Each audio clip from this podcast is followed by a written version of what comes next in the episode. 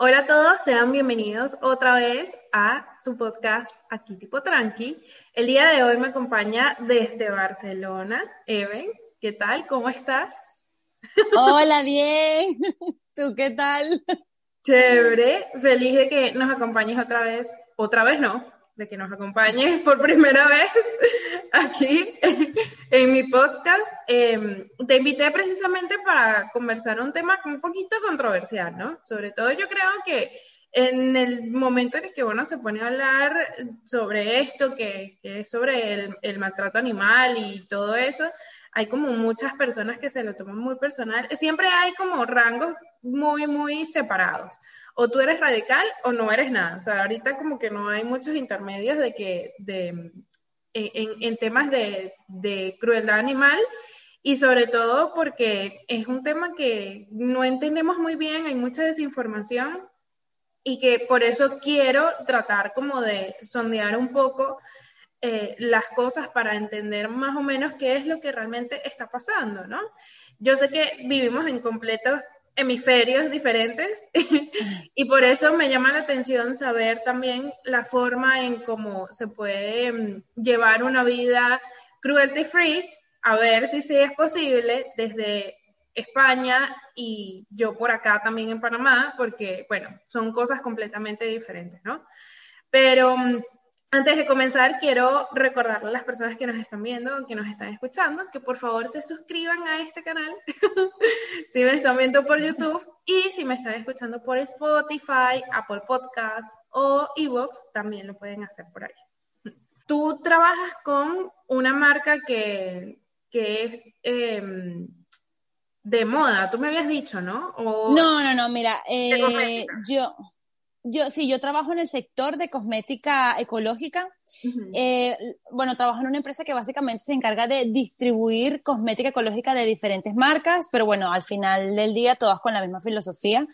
Cuando hablamos de cosmética ecológica, hablamos básicamente de mm, cosmética que no sea dañina para el medio ambiente. Pero en esto viene implícito el tema de lo cruelty free, el tema de lo vegano en la mayoría de los casos, porque bueno, eso también es como una rama un poco aparte pero sí, o sea, en principio la filosofía en, base a la que trabajamos es cuidar en la medida de lo posible el medio ambiente. O sea, ¿qué significa esto? Utilizar mm, que los ingredientes que utilicen en la producción de esos cosméticos sean de origen ecológico, que no hayan sido intervenidos por el ser humano, ni químicamente, ni biológicamente. O sea, ¿me explico?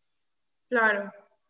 Claro, entonces todo esto también teniendo en cuenta el tema de, bueno, del plástico, o sea, porque bueno, tampoco intentamos ser como que demasiado extremistas en este caso, pero sí que es verdad que intentamos trabajar con marcas que los envases sean de plástico reciclado y reciclable o que, bueno, en última instancia, por ejemplo, el tema de los champús de los acondicionadores sean más bien sólidos para ahorrar toda esa parte del plástico y también por la formulación, o sea, porque un champú con que sea sólido, sí que es verdad que está libre de muchos de los químicos que de, con los que estamos en contra, por decirlo de alguna manera. O sea, yo no quiero sonar radical ni nada por el estilo, porque yo, o sea, si a mí me defienden algún tema con argumentos que para mí son válidos, yo lo escucho y lo puedo aceptar, pero, pero bueno, yo te estoy hablando básicamente del área en la que yo trabajo. O sea, ya mi pensamiento está un poco, sí que está arraigado a esto, pero no, no del todo enlazado con, con esta filosofía.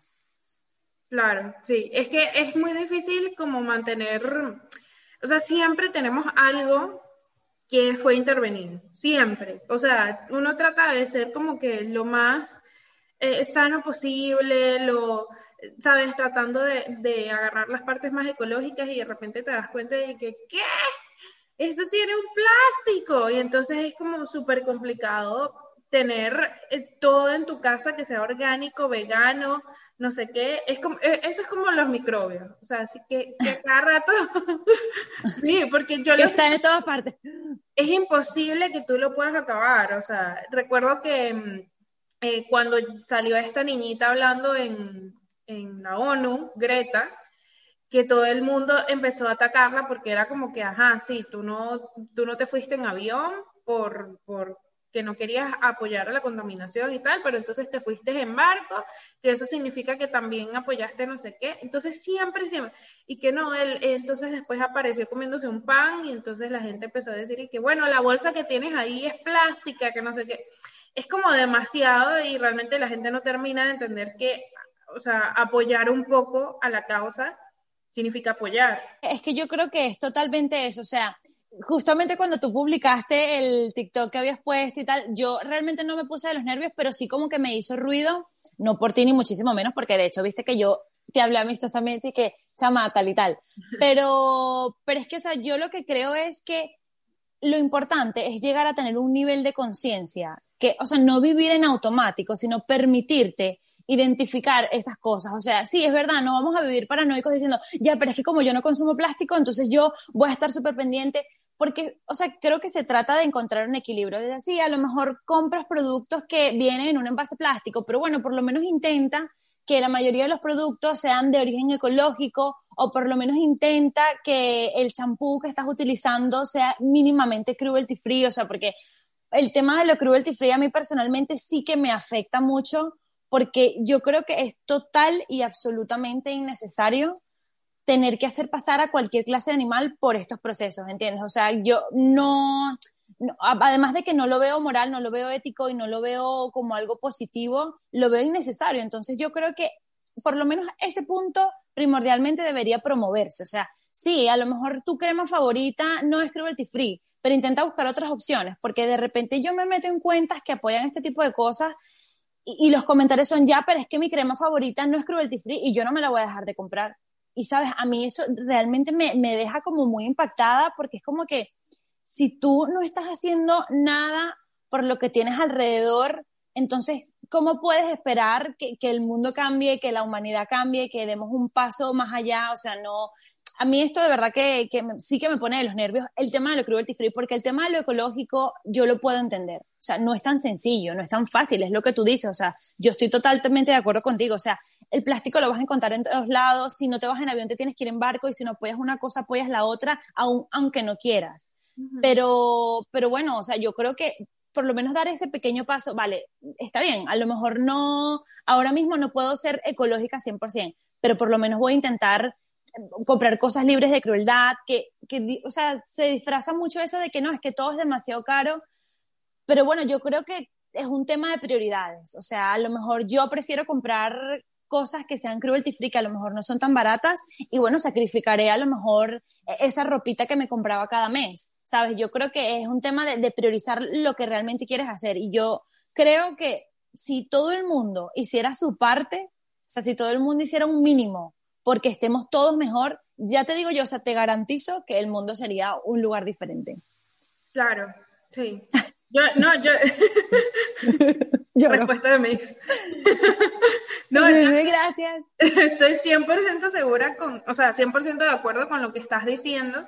Y también que el hecho de, no solamente llegar y, seguir a la manada es lo que importa, porque en el momento en el que te aparece un video tan impactante como este del rabbit, no sé qué, y empiezas, o sea, yo no lo vi completo, yo no lo vi completo. Yo no lo pude ver.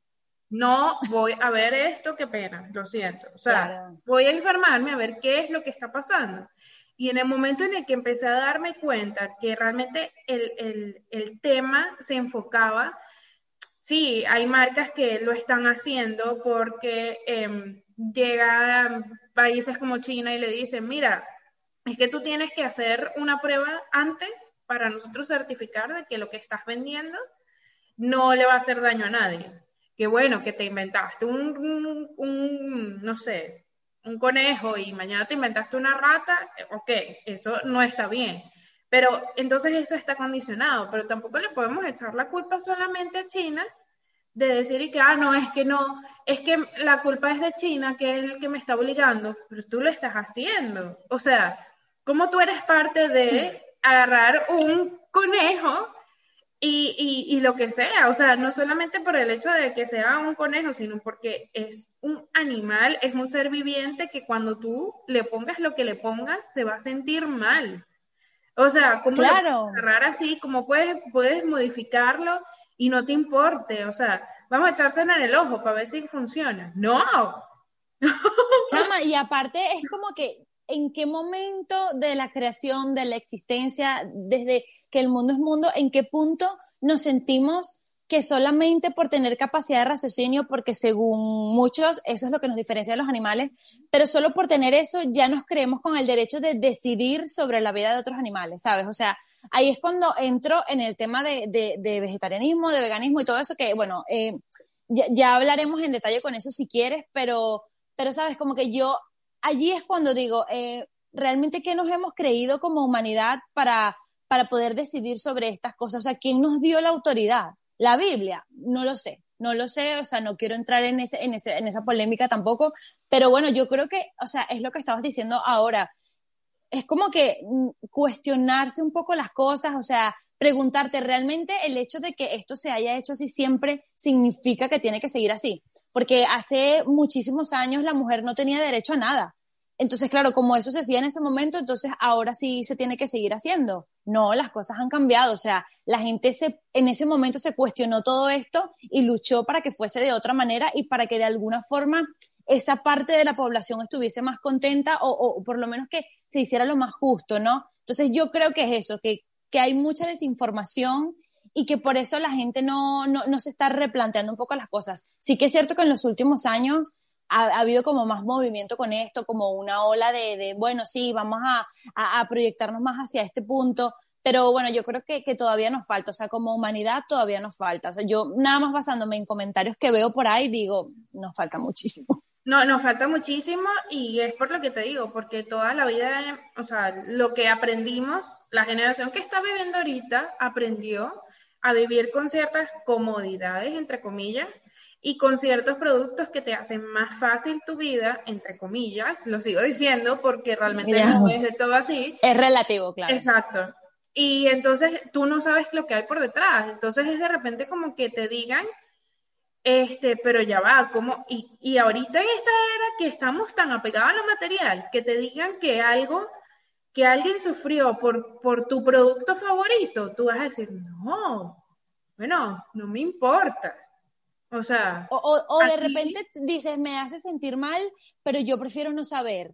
Y claro, porque esa también es una postura muy cómoda. Hay gente que, ya, es que yo sé que, que, bueno, que mis zapatos de cuero salieron de un animal que mataron específicamente para eso, pero es que, bueno, me sabe mal, no quiero saberlo. Y es como, no, tienes que saberlo, o sea, tienes que saberlo y tienes que, que informarte para saber si realmente estás en el punto en el que quieres estar, ¿sabes? Sí, en estos días me pasó que alguien eh, eh, me comentó, estábamos en un grupo y fue como que no, es que de verdad tengo que dejar de tomar la leche de, vaca porque me, me, cae muy mal y no sé qué y tal, pero no logro dejarla porque me encanta con el café con leche y tal. Entonces yo le digo, bueno, cada vez que te vayas a tomar tu café con leche y te provoque, acuérdate que una vaca fue inseminada y sacándole leche, extrayéndole leche para que tú te tomaras eso. Y que realmente. se pasó su vida completa. Exacto. Y que realmente esa vaca nunca tuvo hijos y si tuvo un becerro lo mataron porque es la carne más suavecita. Entonces acuérdate de eso cada vez que te vayas a tomar un, café con leche. Y entonces fue como que, ay no, qué trágica, demasiado intensa, te pasaste y no sé qué. Y yo que, pero yo no te estoy diciendo mentiras. O sea, yo te estoy diciendo algo que es real. Que tú no lo supieras y que sea fuerte es otra cosa. Pero yo te estoy siendo bastante honesta y a lo mejor hemos vivido toda la vida así, ¿sabes? Porque uno cree que toda la vida que las cosas que vienen vienen por un proceso natural, ¿no? Ay, porque cuando uno compra una leche, uno dice, ay, tan linda. Eh, fue una vaquita que llegaron y ordeñaron, ay, tan bello, mira, qué linda la vaquita feliz en el, en el cartón, bello, ¿no?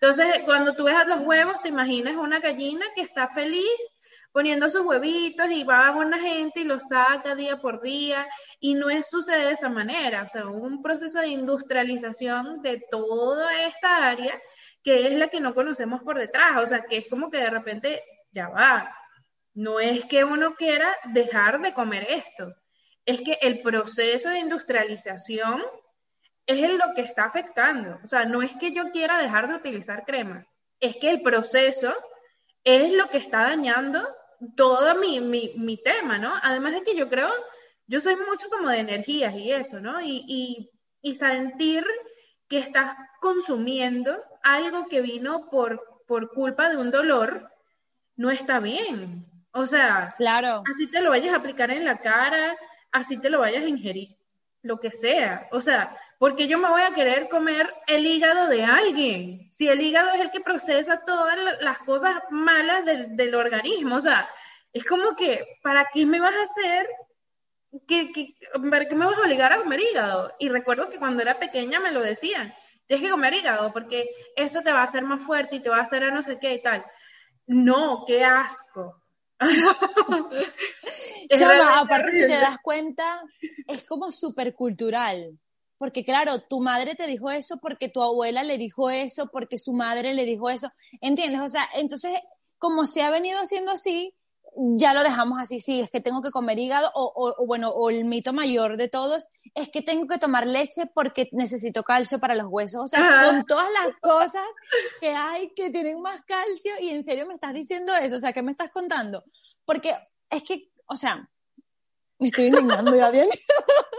es que claro, lo vas mencionando y yo lo pienso y es totalmente cierto, o sea, al final creo que todo se reduce a un tema cultural que bueno, que no, no podemos ser juzgados del todo por eso, porque, bueno, yo crecí en una familia omnívora que me enseñó a comer carne. Pero, pero yo con el tiempo tuve, creo, o sea, yo no, o sea, no lo digo con aires de superioridad ni muchísimo menos porque me tuve que rodear de las personas correctas para llegar a eso, pero como que con los años tuve la oportunidad de, de, de estar con gente que me hizo cuestionarme si realmente, o sea, como que no, no me estaba dando la oportunidad de, de, pensar en otras opciones con respecto a eso, ¿sabes? Entonces fue así yo conocí una amiga que, claro, que en la universidad cuando yo tenía 20 años, conocí una amiga que en ese momento tenía 18 y ella tenía 6 años siendo vegetariana. O sea, para mí eso fue un choque tan grande emocionalmente, porque yo dije, wow, o sea, una persona que desde, que desde los 12 años ya era tan consciente de, todo lo que este tema implicaba, ¿sabes? Entonces yo, bueno, total, a, día de hoy es una de mis grandes amigas, o sea, la amo y la adoro, Paola, te amo, pero se lo voy a pasar. Pero claro, o sea, ella mmm, me ayudó a darme cuenta de eso, ¿sabes? Y yo creo que es importante dejarse ayudar, como lo de tu amigo, o sea, o tu amiga, no me acuerdo si fue, que le comentaste lo de la leche y claro, esas reacciones yo las puedo entender, pero no las puedo justificar, ¿sabes? Es como tú le estás haciendo un comentario del que quizás esa persona no es consciente y encima te molestas. O sea, es como, mm, ¿por qué? O sea, no, no, no me parece que tenga demasiado sentido eso, ¿sabes? Y aparte, habías mencionado otra cosa ahora, aparte de lo de, de lo de la leche y esto. Ah, lo de las energías, sí, sí, que eso también, como que yo soy total y fiel creyente de, de las energías, o sea, creo que, que, todos somos energía, que de esa manera nos movemos por el mundo. Y claro, hay un libro, bueno, hace poco estuve leyendo un libro que, que decía que, claro, o sea, ¿cómo puedes comer un alimento de un animal que murió sufriendo? Al final tú te estás llenando de toda esa energía. Uh -huh. Y además no solo de la energía, sino que, bueno, el documental este que, que, que yo te comenté, que ya me dijiste que habías visto, uh -huh. el de What the Hell, ¿sabes? Era como eso, o sea, era como todo lo, de todo lo que proviene y todo lo que tiene, todo lo que implica, y aún así te lo estás metiendo en el cuerpo solo porque sí, porque ya, ya los argumentos los tienes. A, lo, a, los, a los cochinos, a los cerdos, hay que matarlos a palos, a palos porque es la mejor forma en que la carne quede. Y entonces tú le caes a palos a un cerdito para entonces comerte la carne suave. O sea, como que, ¿qué? ¿Para qué? O sea, ¿en qué momento se te ocurrió hacer eso? Y comprendo, comprendo el tema de, porque mucha gente que, que se justifica por comer carne y comer otras cosas, lo que termina diciendo es, es que nosotros cuando vinimos acá nos, pusieron eso para nos poder comer y toda la cosa. Sí, eso es cierto. Es cierto, nos pusieron cosas, así como a un tigre le pusieron una ovejita, se la pusieron, pero eso no significa que hay que hacerlo de forma desmedida y no significa que le tengas que caer a palos, no significa un montón de cosas, porque el hecho de, de nosotros tener la oportunidad de escoger qué es lo que queremos comer, nos hace diferentes. Entonces, ahí es donde radica el punto. Porque tú no te puedes comparar con un tigre o con un león, ¿sabes? Que son que hace todo por instinto. Son 100% carnívoros y lo que tienen en su cabeza es buscar alimento para saciarse. No para no lo quiere matar porque lo quiere matar. ¿Sabes? O sea, no es como que hay ningún ningún animal que es carnívoro mata y lo deja ahí. O lo llevas y que miren el premio que tengo. Ningún animal hace eso. Ninguno. O sea, todos, todos obviamente hay una cadena alimenticia y hay un tema, pero si nosotros que estamos de este lado tenemos la oportunidad de escoger qué es lo que queremos comer, qué es lo que queremos usar, por lo menos agarrar un poquito y, leer, ¿no? Lo que está atrás. Ahorita yo claro. con, una, con una onda como de esto de comer fitness y no sé qué, y entonces para mí ha sido como muy complejo el hecho de llegar y decir y que, bueno, voy a, voy a encontrar unos huevos cruelty free, porque lo que pasa es que, o sea, se comen muchísimos huevos, o sea, es como la base del, del, tema fitness y no sé qué, y entonces para mí es como que, ok, o sea, estoy haciendo esto, pero si, si lo estoy haciendo y me gusta, ¿cuál es la mejor manera de, de, de por lo menos llevarlo a cabo? Y cuando empecé a entender todo el proceso que se hacía, para que un huevo llegara a mi casa, o sea, que yo lo comprara, yo dije, ya va. Vamos a ver. Necesito averiguar más, porque así como yo llego y agarro una, una leche y la leo por detrás para ver cuáles son los ingredientes, para ver si tiene azúcar, así también deberíamos hacer con todas las cosas para saber de dónde viene. Y entonces me dio mucha risa porque al inicio yo llegaba y cuando iba a comprar pollo, preguntaba, ¿y ese de dónde viene? ¿De qué matadero es? Y entonces ahí me decía como que, eh, o sea, ¿quién llega a una carnicería o a la parte de donde vayas a pedir tu pollo a preguntar de dónde viene? Nadie lo hace y es lo que deberíamos hacer. Nadie se ha preguntado de dónde viene esa carne. O sea, tú me estás diciendo que... Y después yo empecé a decir, no, es que tenemos que comprarlo en un lugar donde parece medio... Comida kosher. No, no, parece medio absurdo, no, porque e, e, es un lugar en donde a los, a los pollos, en el momento en que los sacrifican y toda la cosa, les cantan y tienen como un tema, como un ritual un poquito más relajante, ¿no? Y entonces se burlaron de mí porque me decían que iba a comprar unos pollos cantados. Y Ella se y encima la gente se burla, la gente se burla. O sea, yo quiero que tú me digas a mí, cuando, que seguramente los hay, pero seguro somos una minoría muy pequeña, cuando un vegetariano o un vegano va y se burla de un omnívoro. O sea, claro, el otro sí se puede burlar y lo puede cuestionar, pero esta persona no. O sea, yo no le puedo decir nada a una persona que coma carne porque, claro, soy una dramática, porque compré unos huevos cantados. O sea. Sí. Sí. O sea, es que me parece muy heavy, te lo juro. Al final, si lo piensas un poco, te das cuenta de, que, de que si a lo mejor no tengo toda la razón, pues por ahí van los tiros, ¿entiendes? O sea, porque es lo que te digo, yo no me quiero creer la dueña de la verdad con este tema, pero es que siento que, o sea, que por el lado de, de, quedarnos en donde estamos no es. O sea, creo que no, que por ahí no va la cosa, porque además es lo que tú dices, o sea, los animales trabajan y viven por instinto. Pero nosotros, que nos diferenciamos de ellos por tener esa capacidad de razonamiento, ah, bueno, nada, nos quedamos igual, hacemos lo mismo, vivimos en automático y bueno, que la industrialización siga como sigue. O sea, yo creo que el problema también es que, mm, que somos como muy individualistas, ¿sabes? Ya, claro, yo no, yo no me puedo, con perdón de la palabra, yo no me puedo joder porque, claro, porque es que yo no quiero dejar de comer carne. Y es como que, vale, o sea, e-, ese pequeño sacrificio no e-, es demasiado para ti con todo lo que puedes ayudar haciéndolo. O sea, ¿entiendes? Y como eso muchas cosas, o sea, la que no quiere comprar, dejar de comprarse la crema porque, porque claro, le va a salir más caro y porque esa es la crema que le funciona, porque imagínate tú, o sea, a mí no me importa que mueran los conejos que tengan que morir, pero mis, mis patas de gallo no pueden estar. ¿Entiendes? O sea, es como, ¿en qué momento nos volvimos así? O sea, ¿cómo fue que le dimos tanta prioridad, como decías al principio, a las cosas tan banales como lo material? Como algo que te da un placer de, minutos porque no es, nada, o sea, no, es lo mismo irte de viaje que comprarte unos pantalones, o sea, ¿entiendes? Como que nos estamos distanciando demasiado de, lo que yo creo que es el propósito real de estar aquí. Me estoy poniendo en plan... No, totalmente. Namaste, pero... No, perfecto, perfecto, porque ya yo iba para allá. porque más, más, allá de eso, el, eh, en, mi, en mi tema este de buscar algo que, que realmente fuese cruelty free, para comer, eh, yo empecé a, ver opciones y llegué al tema de eh, la comida kosher. Que la comida kosher es lo, que, lo que comen los judíos, pues. y ellos tienen una dieta bastante interesante. no quiero decir ni bien ni mal porque obviamente cada persona puede tomarlo como quiera, pero en el momento en el que uno empieza a analizar tienen asuntos bastante coherentes, o sea, ellos no pueden comer cochino, ellos este separan los lácteos de la carne porque cada uno tiene una energía diferente y si tú lo pones a ver, es cierto, porque nosotros mezclamos todo ahí en, la misma en, la misma nevera y todo, no, no, o sea, como que no es lo mismo a donde viene un huevo, a donde viene una carne, o sea, es como que... Claro.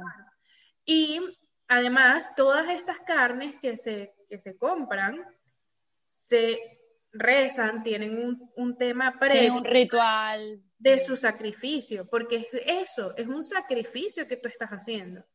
Y obviamente ellos tienen la concepción de que en el momento en el que tú estás eh, sacrificando un animal, tienes también la, ayuda para, para, para ayudarlos, valga la redundancia, a que ellos trasciendan. O sea, realmente lo que estás haciendo es entender que su vida ya, ya llegó, ya culminó y que es mucho más importante porque te está alimentando.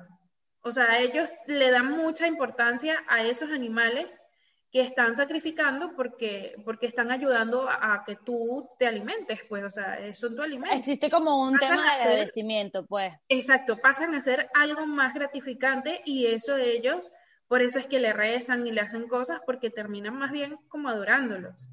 Entonces, es como que, ok, gracias por lo que estás haciendo, gracias por todo, y a lo mejor parece una estupidez como lo de los pollos cantados, pero realmente yo siento que, que hacer eso nos hace un poquito más de conexión que el hecho de llegar y decir que, no, sabes que me meto eso a la boca y listo.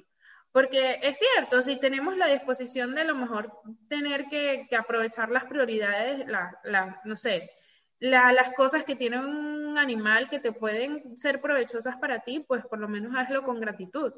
Entonces, claro. es una manera diferente de obtener esa energía, porque sin duda nosotros nos estamos llevando a la boca energía que ha pasado por dolor o que a veces ni siquiera es real, porque ellos lo crean. O sea, la industrialización ha llegado a tal punto en el que se crean, se crean nuevos pollos, se crean no sé qué, y tú terminas y agarrando todo y es súper químico.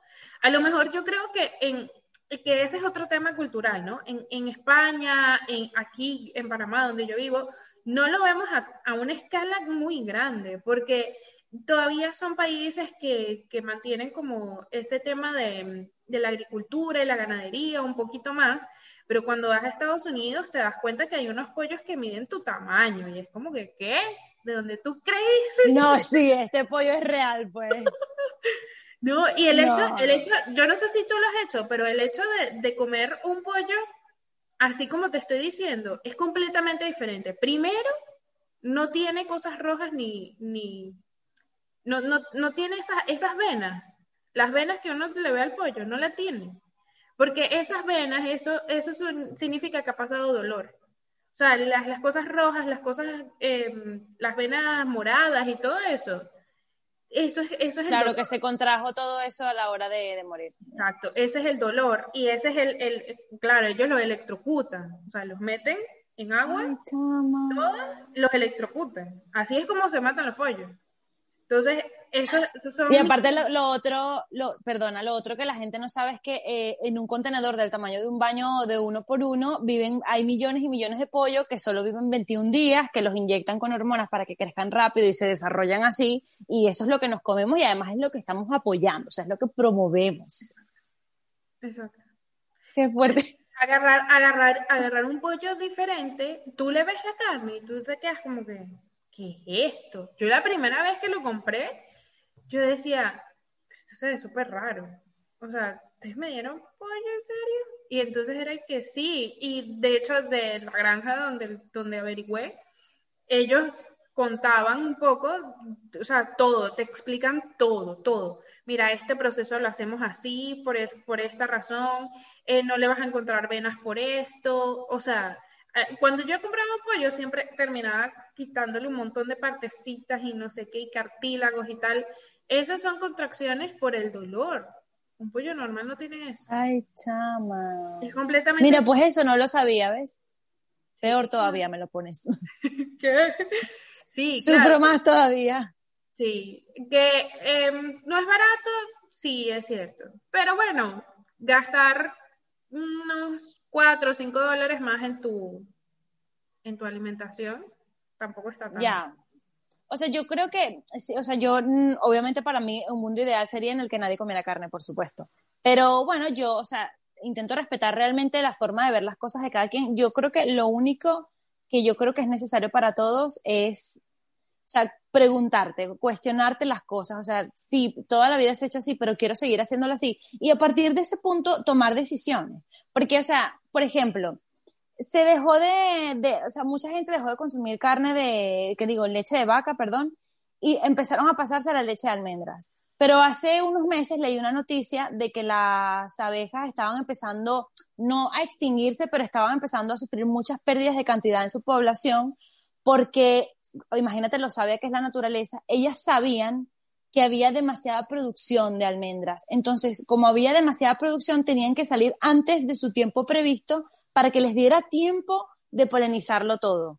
Entonces, claro, eh, terminan exhaustas, se van muriendo, porque, bueno, porque evidentemente no están acostumbradas a ese ritmo de vida. Entonces, creo que lo importante es eso, o sea, lo que quiero decir es que intentar no irnos a los extremos, ¿sabes? Porque yo, por ejemplo, a ver, yo soy una humana más, yo hago las cosas como yo puedo y como se me pueden ir dando, pero yo voy turnando la, las bebidas orgánicas, o sea, bueno, una semana leche de arroz, otra semana leche de coco, ¿entiendes? Como para yo misma crearme un equilibrio, o sea, yo personalmente no, o sea, no me gustan las etiquetas, porque la realidad es eso, o sea, aprendí con el tiempo que no me gustan las etiquetas, pero yo procuro no comer nada de carne. Sí que es cierto que a lo mejor una vez a la semana en una comida, pues me lo permito, pero no, intento no llevármelo todo al extremo, porque, porque Claro. bueno, de, de la misma manera tampoco soy millonaria, o sea, no estoy diciendo que llevar una dieta vegana o, vegetariana sea costosa, pero sí que es cierto que requiere de más tiempo, de mayor selección, de ir a ciertos lugares en donde a lo mejor es un poco más caro, tampoco es imposible,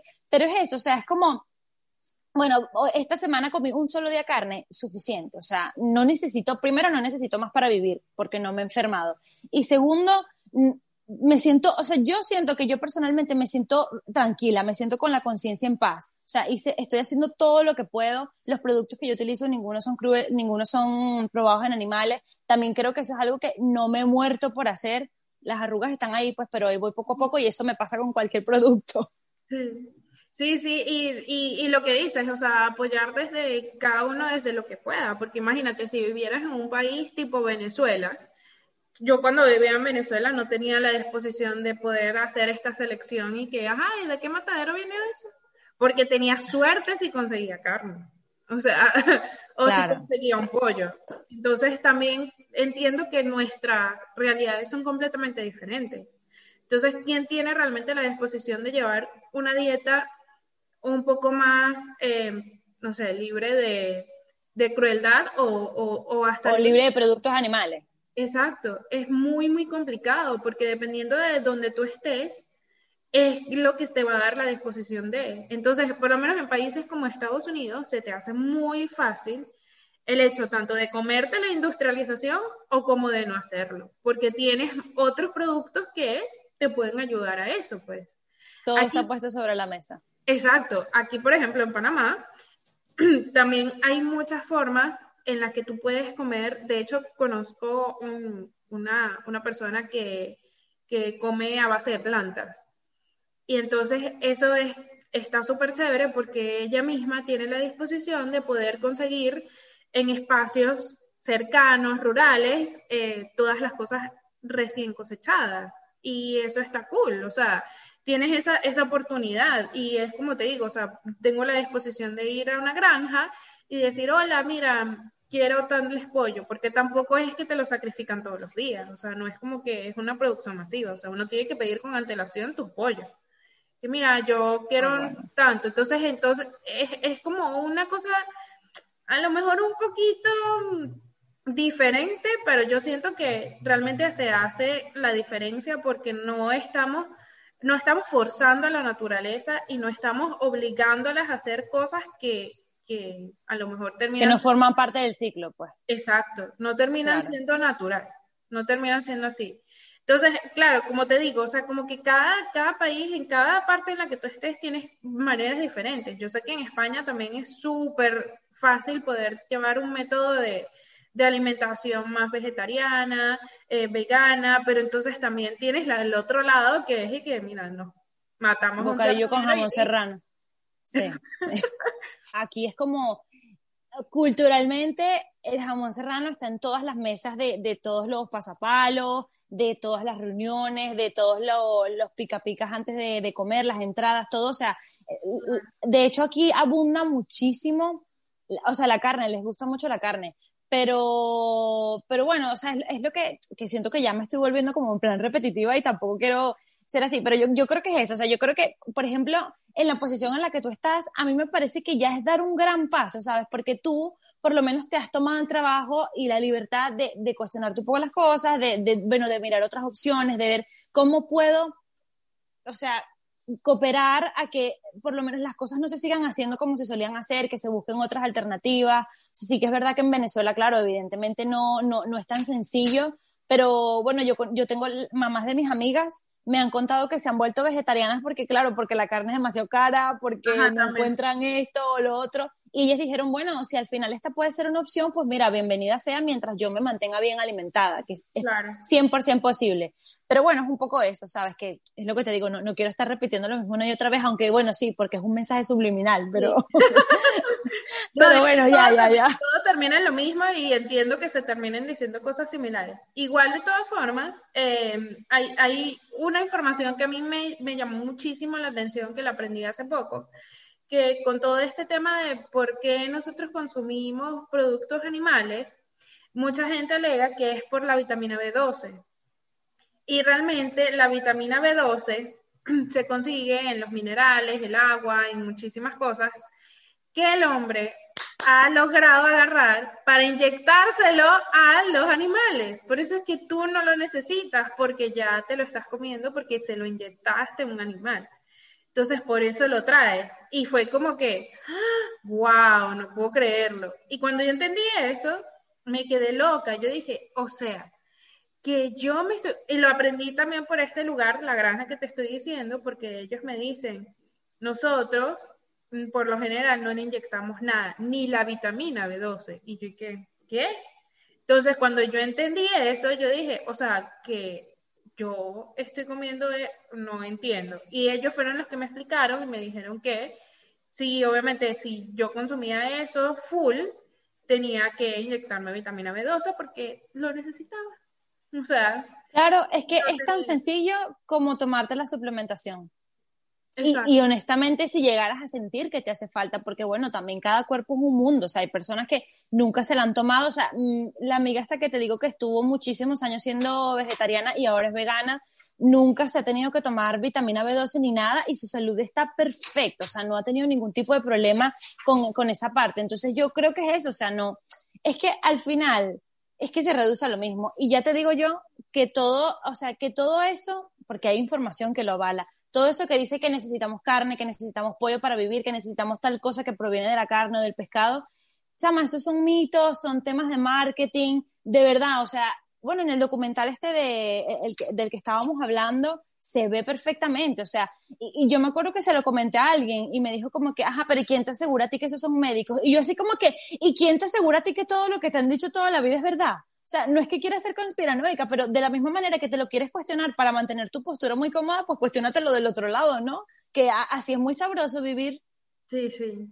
Y no, y, sabes que en cierta manera no lo critico, porque realmente mantener esa postura cómoda que dices es bastante chévere. O sea, saber es un fastidio, porque en el momento en el que tú sabes, ya, ya, o sea, y yo que soy tan intensa, ya yo empiezo, ¿de dónde sacaron ese pollo? Este, pero es que claro, e, e, es, cierto, o sea, el problema, yo creo que, no, no, a ver, me retiro lo dicho, el problema no, pero yo creo que sí que es cierto, mira, hay un dicho que me decía un amigo, un amigo muy antiguo en la universidad, que era, o sea, que decía, el que menos sabe, más vive. Y es verdad, o sea, cuando tú vives en la ignorancia, en lo básico, es como, bueno, mira, eh, estoy bien, no, no tengo que, vivo así y me muero así y no pasa nada. Pero claro, en el momento en el que investigas, conoces, o sea, el conocimiento es poder, pero también es un cuchillo en la garganta. O sea, es como, buah, o sea, hay demasiados datos curiosos que yo quisiera no saber, pero es como, bueno, mira, ya lo sé y ya no me los puedo quitar. Y es como que, y sabiéndolo, ¿cuál, ¿cuál va a ser tu responsabilidad ante eso? O sea, lo vas a saber y ya. Porque es demasiado bueno entender que están dañando animales para que tú te coloques algo en la cara y tú digas que está ok. ¿Sabes? O sea, es como que... es que sabes por qué viene todo esto, porque probar en personas es muy complicado, es más costoso, requiere de mayores procedimientos. Entonces, claro, voy a agarrar a estas criaturas que en algún momento inferiorizamos de tal manera y bueno, yo voy a probarlo todo porque esta, este animal no me puede denunciar, no me puede meter preso, no, me, no se puede quejar, y si se queja nadie escucha. Entonces, claro, es como eso, o sea, yo siento que de verdad que la gente que se dedica a hacer este tipo de, de cosas y de pruebas, de verdad estoy casi segura de que tienen que salir con un toque en la cabeza, porque al final sí, somos humanos y todo este rato he venido diciendo que somos muy individualistas, que llegamos a ser egoístas, porque nuestra naturaleza es esa. Pero así como eso, también tenemos sensibilidad, tenemos empatía, y claro, dedicarte a eso debe ser una cosa a mí me dejaría trastocada. Bueno, yo realmente me rehusaría si tuviese que vivir debajo de un puente, ¿no? Pero, pero yo creo que hay que tener unos guáramos de este tamaño para poder hacerlo. Sí, fíjate que ahorita que lo mencionas, yo trabajé con la marca de Elizabeth Arden un tiempo en mm. Venezuela. Y ellos, eh, claro, nosotros teníamos que hacer permisos sanitarios y toda la cosa. Y los exámenes que se estaban haciendo para cada producto eran con personas. Y te decía, se hizo un análisis de, mm, este, no sé, de personas entre cinco personas de, de 20, 15, y no, 20, 30 y 45 años para probar tal cosa. Se probó que tal y tal y tal. O sea, el registro sanitario te lleva la prueba y te lleva la constancia de cómo es. No sé si ellos también serán parte de, esto de que, bueno, es que Chile me está diciendo que tengo que hacer esto y entonces yo lo hago. A lo mejor sí, pero lo que quiero llegar es que realmente tú puedes hacerlo. Claro, ¿cuánto cuesta un producto de Lisa de Arden? Te cuesta mucho más caro que el promedio, claro. Entonces, claro. eso también, eso también implica que, que tú tengas que pagar un poquito más, pero al final yo siento que eso tampoco es tan necesario. De hecho, yo no uso maquillaje. O sea. Chama, yo ahora tampoco. Después de la mascarilla dije, mira. Olvídalo. Se me van a ver los ojos, ya está. O sea, no tengo nada No uso maquillaje. No sé lo que es tener un corrector de ojeras. O sea, he usado maquillaje muy pocas veces en mi vida. Aparte, soy demasiado alérgica. Todo me da alergia. Hasta los que dicen que no son alérgicos también me dan alergia. Entonces yo dije, ¿sabes qué? Yo no necesito esto. o sea. Pero es que bueno también, es que, es que, es lo que te digo, de verdad, y yo estudié marketing, o sea, de verdad que es una manera, o sea, me parece tan, tan como increíble la forma en la que todo lo vuelven como marketing, o sea, te convencen de todo a través del marketing, porque por ejemplo eso de que probado mm, hipoalergénico, está probado para alergias y todo esto, eso es demasiado subjetivo, ¿sabes? Porque puede estar probado para el promedio de mayoría de alergias, pero bueno, eso no quiere decir que no haya una persona por ahí como tú que pueda también ser alérgica, ¿sabes? Es que ya, te digo, o sea, nos quieren vender la moto, pero como sea.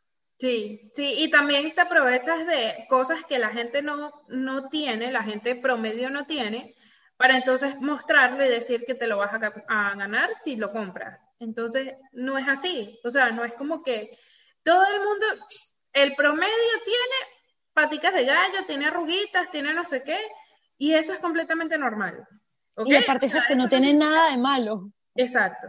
Entonces, le quieres vender algo a la gente que sabes que no va a poder o que a lo mejor le va a costar muchísimo conseguir. Y entonces, ay, no, es que a mí me dijeron que esto me iba a quitar esto, entonces me lo voy a poner, me lo voy a poner, me lo voy a poner.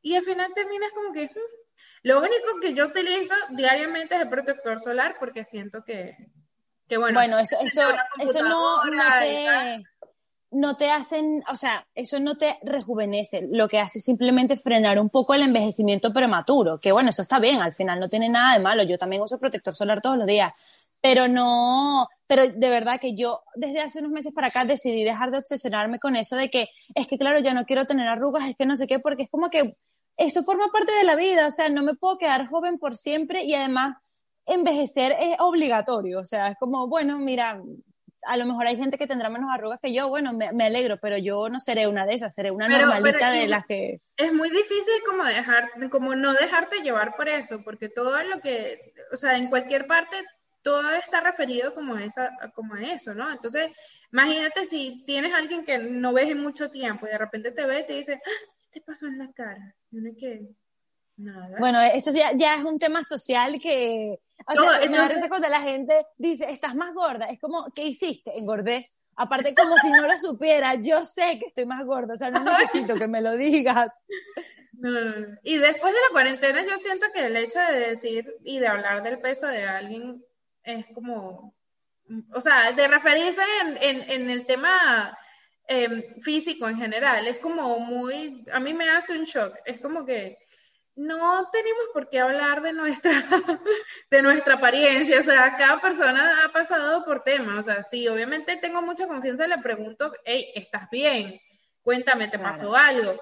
Pero yo nunca me referiría a alguien para decirle que, mira, ¿qué, ¿qué, hiciste que está flaquísima? Porque a veces hasta eso no está chévere decirlo. O sea, no sabemos si a lo mejor la persona bajó muchísimo de peso por una condición que tenga o lo que sea, o está súper enferma y en vez de tú echarle un piropo, lo que estás es recordándole que se ve así. La situación, claro, claro, no total. Que además, bueno, también que todavía parece que no hemos normalizado el hecho de que ser gorda no tiene nada de malo y ser flaca tampoco tiene nada de malo, son simplemente adjetivos calificativos para la condición de cada quien.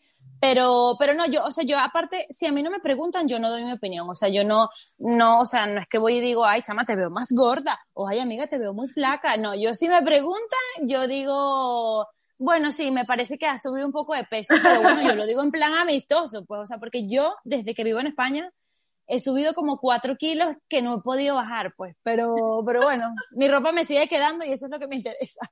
Claro, claro. No, sí, y si al final te sientes cómoda, tampoco. Eh, cuando la gente se mete a vegana también, o sea, se mete a vegana, no, empieza a comer vegano, también baja muchísimo de peso. Esa es la tendencia, que tú la ves y entonces todo el mundo dice, por eso es que está como un cadáver y uno como que, pero es que no, o sea, dejó de tener la grasa que, que, que le daba el queso, que le daba el...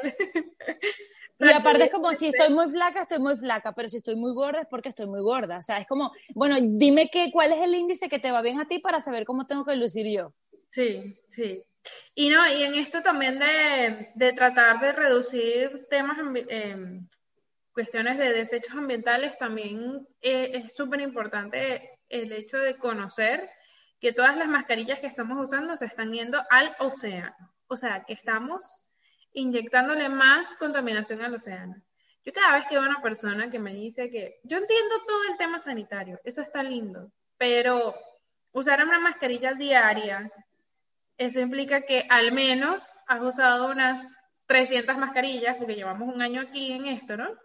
300 mascarillas diarias, eso quiere decir que si lo multiplicamos nada más por la población de Panamá, que son 4 millones, 4 millones ha usado 300 mascarillas diarias, que eso ha terminado en el océano. Solamente para ponerlo en contexto.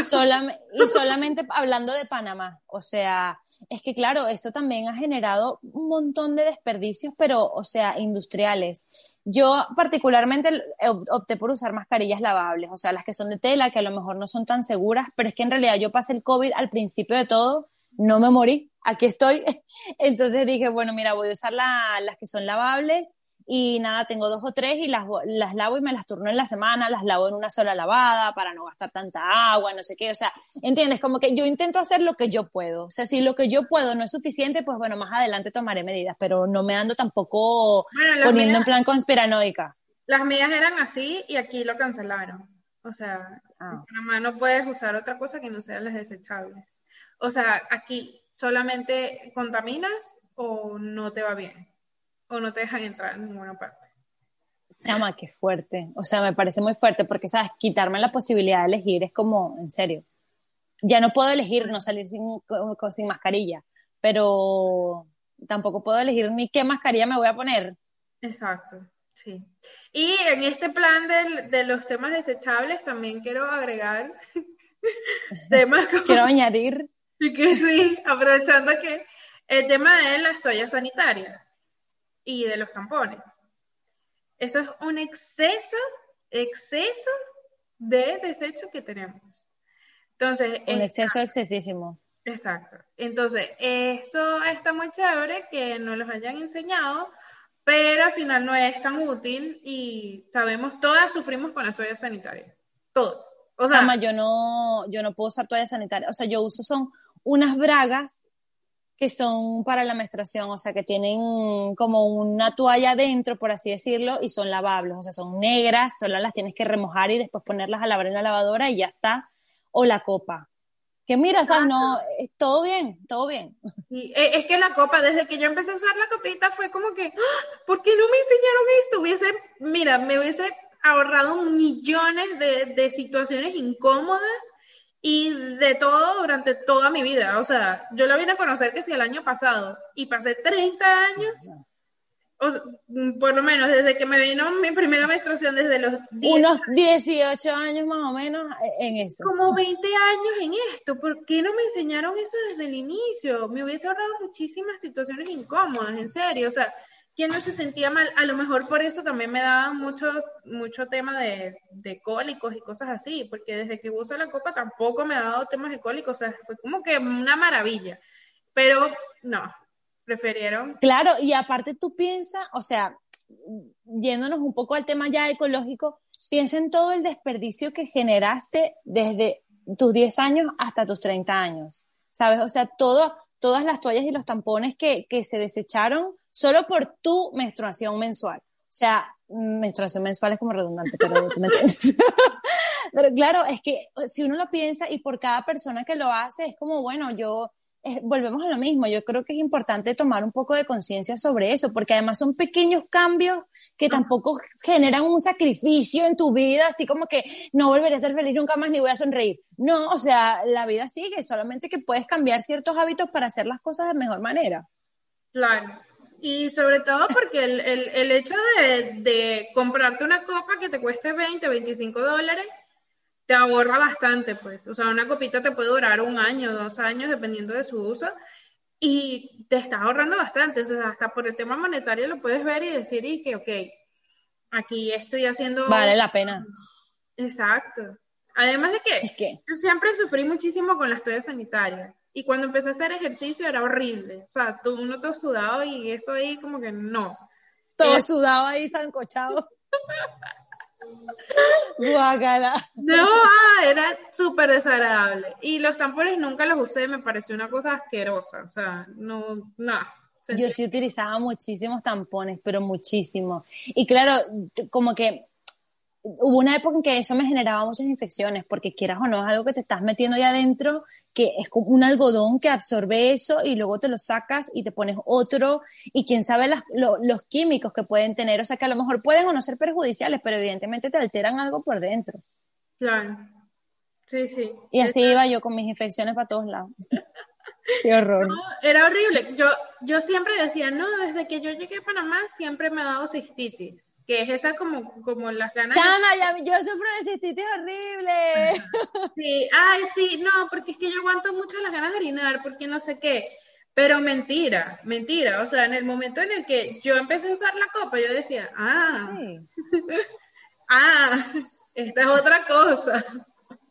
Te das cuenta, te das cuenta. Pero chama, a mí no se me ha quitado. A mí la verdad es que sí que puedo decirte que no se me ha quitado. Sufro muchísimo de cistitis, pero yo creo que lo mío viene porque yo no bebo suficiente agua. Se me olvida, se me olvida beber agua y claro, con lo importante que es eso, pues me voy poniendo alarmas en el día para ver si me acuerdo. Sí, sí, yo tengo una amiga que se pone alarmas. Hay una, hay una... Una ah, aplicación. Aplicación. Sí. ya te la... ya, me la sí, ya sé la aplicación. Sí, sí chama, pero bueno, ahí voy. Pero, pero es un, es un hábito, eso se va creando. Además de que yo tomo mucha agua, pero es porque me da sed. O sea, yo siento que a mí me da sed. Claro. Hay gente que a mí no me da sed nunca. Eso es malo tomar mucha agua, porque siempre hay gente que te dice, es malo que no tomes agua y es malo que tomes mucha agua. O sea, es malo no tomar agua, es malísimo, porque yo estoy sufriendo las consecuencias de eso, que eso lo hice durante mucho tiempo, pero también tomarte 12 litros de agua te puede matar, pero nadie se va a tomar 12 litros de agua. O sea, vamos a calmarnos un poco. Nadie se va a tomar 12 litros de agua. ¿En qué estás pensando para tomarte tanta vaina? No, no, y tienes que dejar de comer en el día porque claro. vas a estar lleno. Imagínate ese estómago ahí reventado de agua todo el día. Y esa vejiga, bueno, ni te cuento. Sí, exacto. Sí, yo, yo tomo bastante agua y yo voy muchísimo al baño, pero yo nunca me logro tomar más de, no sé, 3, 4 litros al día. Máximo, máximo, máximo. Pero está bien, está bien. Eh, pero, pero. Yo no, llego ni a uno. ¿Ah? Yo no llego ni a un litro. Sí, chama, y es malo, es súper malo, porque además también en verano ahora me lo noto mucho en la piel. Bueno, eh, temas de salud de gente que va a cumplir 30, pues. Los riñones, ya, claro, tengo achaque ya. Uy, no, no, qué tema. Pero bueno, ya para finalizar, eh, ¿cuál sería tu recomendación entonces para poder empezar una vida cruelty free? eh, o sea, yo creo que lo primero de todo sería cuestionarnos las cosas, cuestionarnos una y otra vez todas esas conductas aprendidas que hemos adquirido a lo largo de la vida. Y lo otro sería preguntarte, o sea, ¿cómo puedo empezar? O sea, ¿cuál puede ser mi primer aporte al mundo, por más pequeño que sea. O sea, si es, por ejemplo, a partir de ahora voy a utilizar eh, el champú y el acondicionador y, los productos de, higiene personal van a ser cruelty free o investigar un poco las marcas, pues mire, eso ya es suficiente, o sea, ya estás haciendo algo, porque sí que es verdad que no podemos luchar todas las batallas, pero bueno, empecemos por una, o sea, intentemos hacer una parte del trabajo que nos corresponde. Claro. Eso, y desde cada quien desde su, su espacio, desde su área puede claro. Claro, y aparte escuchar, perdona que te interrumpa, escuchar un poco a, a, los demás, escuchar a las personas que a lo mejor pueden contribuir a esto, o sea, siempre desde, desde el conocimiento y la apertura, ¿sabes? Sí, siento también que, que en el momento en el que las personas no les gusta escuchar algo, es ahí donde más realmente deberían cuestionarse. ¿Sabes? Como que, claro. ¿por qué no me gusta ver esto? Obviamente a nadie le gusta ver el, sufrimiento de nadie, pero, pero entonces tú te lo vas a comer. Entonces y si no te gusta escuchar eso, es porque a lo mejor te está tocando una fibra que te hace sentir incómoda. Y si se te hace sentir incómoda, entonces, ¿por qué no escarbar un poquito más en eso y ver hasta dónde te lleva? Exacto. Entender que ahí no es. O, que, quizás hay otras opciones que te pueden ir mejor. Sí. Y, también yo creo que en el momento que uno tiene animales se, da cuenta, porque a veces yo me como algo y me aparece la cara de leíto ahí que yo que... Yo me, Ay, me da demasiada risa que tu gato se llame Leito. Siento que es un nombre de persona, no sé por qué, que bueno, que esto es algo ya en mi cabeza, ¿no? Pero me da demasiada risa. ¿Por qué? Porque hay un, hay uno de estos comediantes de, de, de Instagram que ella, que él tiene a, o sea, el hijo de, de la vaina se llama Leonardo José. Entonces cada vez que él habla y que, hola, soy Leito y no sé qué, entonces... Ah, por Leito, que le por ese Leito. Ah, por ese Leito. Entonces cuando nosotros adoptamos a Leito, nosotros queríamos un nombre de niño grande, o sea, de gente grande. O sea, yo no quería ponerle. Pero es Leonardo, Leonardo José o Leonardo Miguel. Eh, Leonardo Miguel, ajá, Leonardo Miguel. Leonardo Miguel, porque estaba pensando, eh, Leonardo Miguel. No, es, este es Leonardo José, cuando me molesto. Entonces, cuando, yo la agarré, yo dije, yo tengo que ponerle un nombre, y además de que él se creía como un león. ¿Sabes? Él creía que era. Y yo así, yo que mide el tamaño de mi mano. estaba el tamaño de mi mano, sí, chiquitito. Un bebé recién nacido, amado de su casa. Exacto, entonces, y yo decía, no, amigo, o sea, tú no, y entonces se veía en el espejo y decía así, que... Y yo, Ajá, mi gato hace lo mismo. Loco, no, tú eres mínimo. Entonces me dio tanta risa que él fuese así, que yo le dije, bueno, nada, vamos a ponerle... Niño grande. Leo. Entonces, pero, pero, eres a Leo, ¿no? Entonces todo el mundo empezó, leíto, leíto, ay, tan lindo leíto. Y yo, ah, bueno, nada, leíto. Se quedó leíto. Mira el mío, el mío está aquí, te lo voy a mostrar. A ver. Ven, tememos, ven. Mierda. Este sí es un tigre. Es un bebé. Está, pero está enorme. Chama, La cara Déjame. Es demasiado grande. Es grandísimo, es grandísimo. Es un gato que no es del tamaño normal, pues en realidad, porque cuando me lo dieron era muy bebé, pero iba creciendo, iba creciendo y el veterinario como que me dijo, bueno, eh, no va a ser un gato promedio, que lo vaya sabiendo de una vez.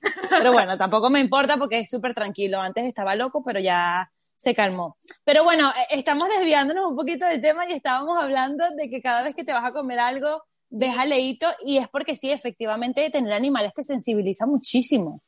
Sí, sí. Me da, me da cosita, o sea, yo siento que le veo la cara y yo más nunca pude, volví a comer carne, carne y carne de vaca, más nunca, o sea, no puedo. Lo único que como animal son los pollos y los huevos, de resto no como más nada porque ni siquiera leche, yo no utilizo leche para nada, o sea, yo dejé de comer leche hace años, no, no utilizo Yo leche. tampoco, porque me sienta mal, además, a mí la leche de vaca me sienta fatal.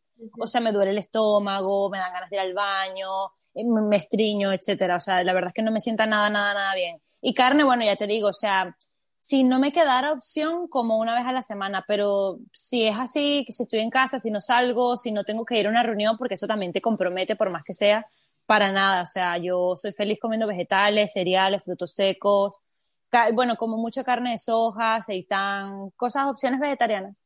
Claro, y yo siento también que el hecho de que nosotros nos pongamos por lo menos una vez a la semana a comer algo vegetariano ayuda muchísimo. Claro. Ayuda muchísimo a, a disminuir un poco el consumo de, de la industrialización, porque eso es lo que realmente estamos ingiriendo, no estamos ingiriendo como que eh, la vaquita que se tan bella ya, ya creció y ya, bueno, ya es momento de alimentar a la familia. No, no estamos comiéndonos esa vaquita, nos estamos comiendo cosas que no han sido producidas naturalmente. Entonces, eso es lo que Además de eso, claro. Y, y bueno, nada, como que hacer un, por lo menos un día vegetariano a gente que come todos los días siempre, no sé, así súper eh, carne, pollo, no sé qué, ayuda un montón porque le estás bajando el consumo. Claro, y aparte eh, volvemos a, a lo mismo de, de, de, de, o sea, a lo mismo lo que siempre caemos, o sea, al final es como dar un pequeño aporte dentro de tus posibilidades, o sea, ya eso es dar un paso. Sí, sí. Que la gente se le olvida también que el hecho de que haya ganadería está destruyendo el Amazonas. Bueno, eh, eh, Gracias. o sea, ya en esa parte yo no quería entrar como que en el tema de ecológico porque dije, esto va a durar cuatro horas como entremos ahí. Pero, pero, pero la realidad es eso, o sea, no- ya no es solamente un tema de que, bueno, los animales sufren, nosotros nos estamos comiendo una mala energía, nos podemos enfermar, hay muchos estudios que dicen que la carne de animal no es buena para el cuerpo humano, pero es que además vámonos al hecho de, de todo lo que hace eso con el planeta, o sea, es que es lo que te digo, creo que es un tema de muchísima investigación, de conocimiento, aparte de, de querer saber, ¿sabes? Porque cuando lo sabes, tienes la capacidad de elegir. Sí, y que la gente cree que cuando dices, ay, no, se está quemando el Amazonas, ah, bueno, fue que lanzaron una botella y se prendió fuego. No, es que lo están destruyendo porque necesitas más espacio para criar vacas, toros, lo que sea, para poder... Sí, es que montaron un arroz y eso se encendió ahí, sí, claro. Sí, o sea, es que de verdad, te das cuenta, o sea, esos análisis no los entiendo. Sí, sí, sí. Nadie sabe realmente que eso pasa por el tema de la ganadería. Que Pero es que eso es lo que los medios de comunicación no quieren decirte. Exacto, también. Tam- Aparte. Al final no es culpa solo de nosotros, chama, también es un tema de, de, de, de que, el, o sea, el mundo se encarga de ocultarnos este tipo de cosas porque no quieren que sepamos la verdad. O sea, bueno, hay muchas teorías de que, por ejemplo, el origen, bueno, esto yo no lo sé, o sea, son teorías, cosas que he leído, pero no tengo nadie que me avale esta información. Pero dicen que el origen del mundo está en África y que por eso no quieren que África sea un continente próspero, que salga adelante, porque supuestamente allí hay una serie de cosas que no se quiere que se sepan, etcétera, etcétera, que claro, al final es como que, bueno, hemos sido una población manipulada por, por unos gobiernos que se han puesto de acuerdo para no dejarnos saber nada de lo que realmente importa. Sí, sí, sí. Siento, siento que es lo mismo. No sé, no sé lo de África, pero sí sé que nos están manipulando para que hagamos lo que les dé la gana. Porque el tema de las mascarillas, por ejemplo, ah, bueno, sí, no, no te dejo utilizar mascarillas que no sean sino las desechables. Y, entonces uno como ve, pero ¿por qué? No entiendo. Y cuando te Para que las empresas que las hacen sigan ganando dinero. Porque, eso, porque es el propio gobierno el que decidió agarrar la, la, el tema este del negocio de las mascarillas y entonces tú vas a comprar las que yo te diga. Claro, obviamente mataste el resto. Entonces la señora Patricia, que estaba en su casita tejiendo mascarillas, le dañaste el negocio. Total, total. O sea, es que además, por ejemplo, aquí en España, yo vivo en un, en un pueblo que está en la playa, o sea, yo vivo en las afueras de Barcelona, vivo, a 30 minutos en, en, carro de Barcelona Centro, vivo en un pueblo que se llama Siches que queda en la playa. Y aquí, en, o sea, en, este pueblo, bueno, es un pueblo que en realidad no es un pueblo, o sea, es como una pequeña ciudad, solamente que aquí les dicen así a, a los alrededores. No les, o sea, no sabes la cantidad de negocios que han tenido que cerrar porque claro, no pueden competir con los más grandes, o sea, no, no, no existe punto de comparación y por este tema de las mascarillas, o sea, muchos centros de, de, salud que eran pequeños han tenido que cerrar porque, bueno, les prohibían cosas, les obligaban a otras, entonces, claro, ya nada más se quedaban las grandes clínicas, los grandes centros, y así como esa parte de salud, muchísimos otros sectores. Claro. Y es que, y es que todo está manipulado, pero por eso mismo trato de hacer este tipo de conversaciones, de publicarlo, de, de agarrar gente que también esté como, como en una onda diferente, que tenga una posición diferente, para entonces enseñárselo y así sea una persona que lo escuche, tenga la duda de que sea el mismo y que pueda investigar y agarrar sus propias teorías o entender poco a poco cuál es el proceso que va teniendo todo, lo que se va a comer, lo que va a usar, todo.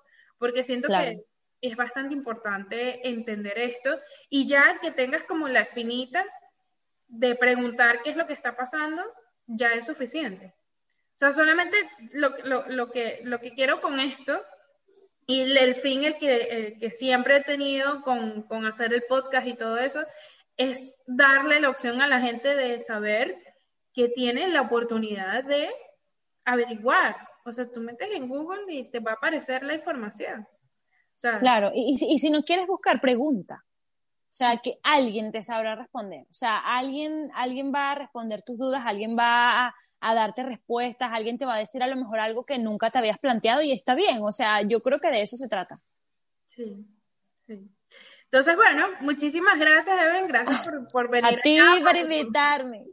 Sí, por tener esta conversación tan chévere, de verdad la pasé súper bien y bueno, nada, aprendiendo todos los días. Todos los días se aprenden cosas nuevas, todos los días se averiguan cosas nuevas, así que tratar de llevar la vida con, la mejor paz posible es lo que nos hace también ir mejorando como sociedad. Y si las cosas que nos dan paz implican averiguar un poquito más, pues nada, hay que hacerlo. Claro, claro, o sea, eh, todo es constante crecimiento, movimiento, ir hacia adelante, preguntarnos las cosas, preguntar, investigar, o sea, de verdad, muchísimas gracias a ti, a Diani, por invitarme y pensar que esto empezó solamente porque yo atacada te fui a escribir por un TikTok que habías publicado, pero bueno, mira, al final te das cuenta, o sea, por, por los caminos por los que nos lleva la vida algunas veces, de verdad que me alegro muchísimo de que me hayas invitado y bueno, ya será hasta una próxima. Seguro. A ustedes muchísimas gracias por acompañarnos y recuerden suscribirse, darle like, si quieren comentar algo, aquí abajo están en toda su disposición de hacerlo y nos vemos en otro próximo episodio. Bye. bye.